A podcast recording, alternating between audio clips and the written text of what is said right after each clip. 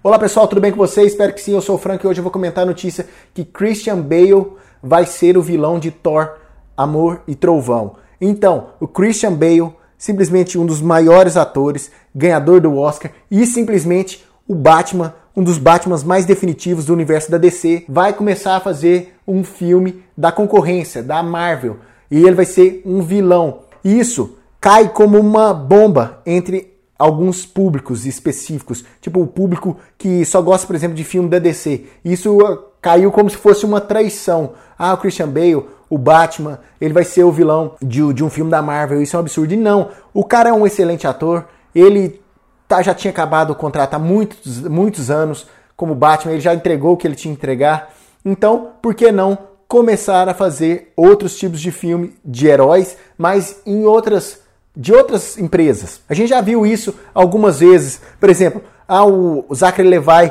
que era um personagem secundário do Thor, ele virou o Shazam. O próprio Ryan Reynolds, que era o Lanterna Verde, virou o Deadpool. A gente já tinha visto isso, mas nada nessa grandeza. O Batman, que é um dos maiores personagens, vai, vai ser um, um vilão, vai fazer um filme da, da, da concorrência. Seria mais ou menos se a gente fosse colocar no oposto, seria como se fosse o Robert Downey, Robert Downey Jr.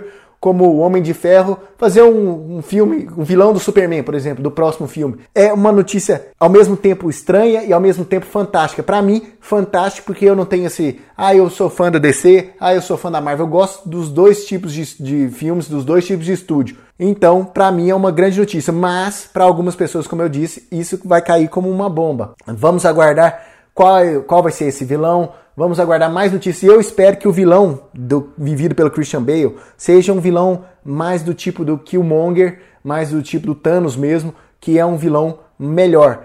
Por quê? Vamos ser sinceros, os vilões do início por mais que a gente gosta do Loki lá, mas os vilões do início do, do, do, universo cinematográfico da Marvel eram bem fraquinhos. E agora que a gente tá vendo os vilões sendo mais bem desenvolvidos. Quem sabe agora com um ator desse, desse quilate, como Christian Bale, a gente pode ter um vilão à altura, um vilão, literalmente um vilão digno de um Oscar, quem sabe?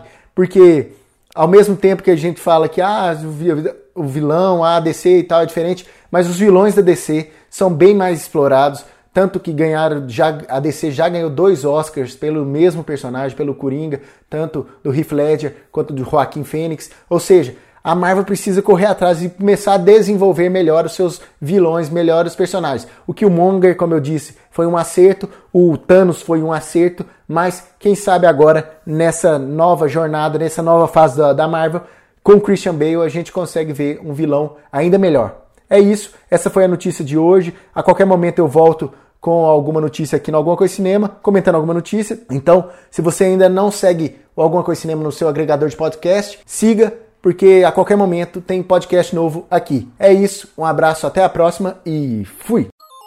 Você pode ouvir esse programa no anchor.fm barra alguma coisa de cinema, no Spotify, no Google Podcasts e nos principais agregadores. Basta você procurar alguma coisa de cinema. Acesse o nosso site algumacoisadecinema.com e nossas redes sociais facebook.com barra alguma coisa de cinema, youtube.com barra alguma coisa de cinema, twitter.com barra acdcinema e instagram.com barra acdcinema.